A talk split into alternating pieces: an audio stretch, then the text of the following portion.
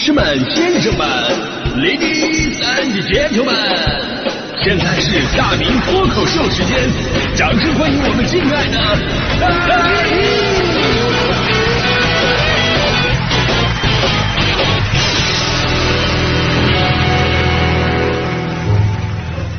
好，欢迎各位来到今天的大明脱口秀，我是大明啊。今天呢，咱们聊的话题是父母当年逼你做的那些事儿。呃，也许有的事儿啊，就是当时你觉得，哎呀，真的是特别的闹心，为什么要逼我啊？比方说逼你弹钢琴啊，逼你好好学习啊，对吧？当时真的要疯了。但是多少年过去了，哎，你因为优秀的成绩而成为了 CEO，迎娶了白富美啊，走上了人生巅峰；或者你因为多才多艺、吹拉弹唱无所不能而深受大家伙的喜爱。在上大学的时候，甚至都有优先择偶权。哦哟，这个时候你会非常感谢自己的父母了，果然有先见之明啊！然后转头给自己的孩子报了五个兴趣班，这就是所谓的长大后我就成了你啊！但是我们仔细想一想，就有的事儿吧，他逼着你干，是因为这些事儿肉眼可见的会对你有帮助；他有的事儿逼你去做，那就不一定有好结果了。即便父母是过来人，他们也未必都是对的。你比方说逼婚这事儿啊。逼着你找对象，逼着你结婚，就好像咱们中国的父母人生清单里边必须要有这么一项，这就是他们的 人生 KPI。如果完成不了这个 KPI，就对不起列祖列宗啊！前两天不是七夕吗？然后昨天有这么一组关于单身人群的数据就出来了，我国单身人群数量越来越庞大。中国统计年鉴二零二二数据显示，截至二零二一年，全国十五岁以上单身人口大约是二点三九亿人，这个数字是相当庞大的。而这背后又有多少父母跟着干着急呢？就多少人到了适婚的年纪，只要逢年过节回家，就会被什么父母啊、七大姑八大姨啊各种的催婚。我跟你说，这个现象吧，我发现了，南方比北方要严重很多。当年我在南方工作的时候。有一个刚毕业入职的小姑娘，成天是愁容满面。我就问你怎么了？这是什么情况？为什么不开心呢？她说她妹妹订婚了啊！自从她妹妹订婚，他们家里边就剩她一个单身的了。我说：哎呦我的天哪，这有什么可着急？你才二十三呢。她说：是啊，老阿姨了呢。我就想，你们是不是对“老老”这个字有什么误解？二十三就自称老阿姨，那大迪这岁数，就在你们看来这人老太太了吧？那我这岁数，山顶洞人，呃，这个江浙沪的父母呢，对女儿有一种大包大揽的概念啊，而广东也差不太多，这都是中国的宗祠文化影响非常深远的地方。我跟你说，宗祠文化扎根越深，延续香火的这个任务就感觉越重，所以呢，这边的父母普遍就比较着急嘛。呃，新闻里边有一个说说说什么那个广东最硬核的逼婚，就是女生男朋友的父亲。单方面通知他们两个中秋国庆必须得回家结婚，说什么哎你们什么都不用管，你们回来就行。这边请柬都写好了，什么酒店酒席啊，呃婚车司仪啊都给你定好了，光酒水定金就超过了十万块，而且说了日子就定在十月一号，反正你回不回来都得把这个婚礼给办了啊，请柬马上发给这个亲戚朋友了。你们要是真敢不回来，那我们就把你们俩的照片给摆上去，我们这边照常喝喜酒。有网友说我的天，这还有王法吗？确实啊，我们也能感受到另外一方面，就是在如此冲动的背后，这位父亲的心基本上已经崩溃了。他绝对不理解现在年轻人。哎呀，你们都处这么长时间了，你们咋还不结婚呢？磨磨唧唧等着黄的吗？哎，我跟你说啊，真正可怕的逼婚呢，并不是说这种直接来硬的。说实话啊，你酒席花多少钱，他都没有法律效应，人家俩不领证，你照样没办法啊。我跟你说，真正可怕的逼婚是什么呀？就那种润物细无声。刺激不大，但是一直围着你，时不时来给你一下那种，就像一个蚊子一样，知道吗？第二前两天刚立秋啊，大迪他妈就给大迪打电话了啊，问了一句：“哎呀，马上你看天就凉了呢，你一个人不冷吗？”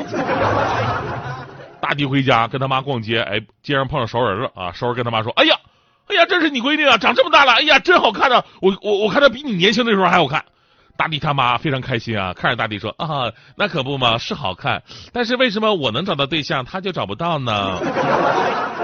更灵异的是，就是大地他们家一共就仨人，吃饭的时候呢，大地他妈故意多摆了一副碗筷，说是留给未来女婿的，还时不时的往这个碗里边夹菜，然后对着旁边的空气说话：“小伙子，多吃点现在搁哪工作呢？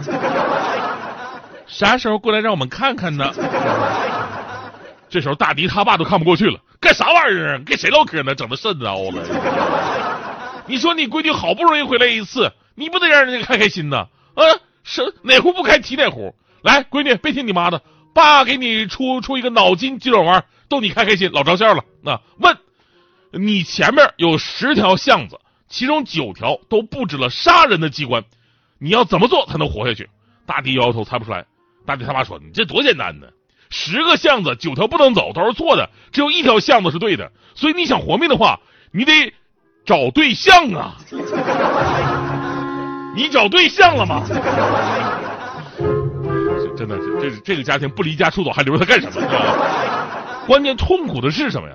就爸妈的人生清单并没有因为你结婚而结束，从此放任你自由翱翔，并不是。他们还有一项更加重要的 KPI，就是催你生孩子。就说白了，说白了，之前的催婚也只不过是为了催你生娃就有一个法律保障而已。啊，这个才是真正的根本。也就是说，等你好不容易结婚了，他们开始各种的花式问你什么时候生孩子呀？强哥之前不就是总被他爸催吗？人家老爷子很聪明，人家不直说，天天在强哥面前看《孙子兵法》。我也不说，反正我就报一本《孙子兵法》。哎，现在据说招数又升级了。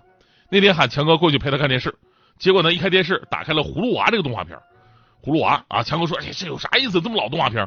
强哥他爸说：“哎呀，看看吧，挺有意思的。”过了一会儿，当看到七个葫芦同时喊“爷爷，爷爷”的时候，强哥他爸突然跟着回应：“哎哎哎，我的乖孙儿！”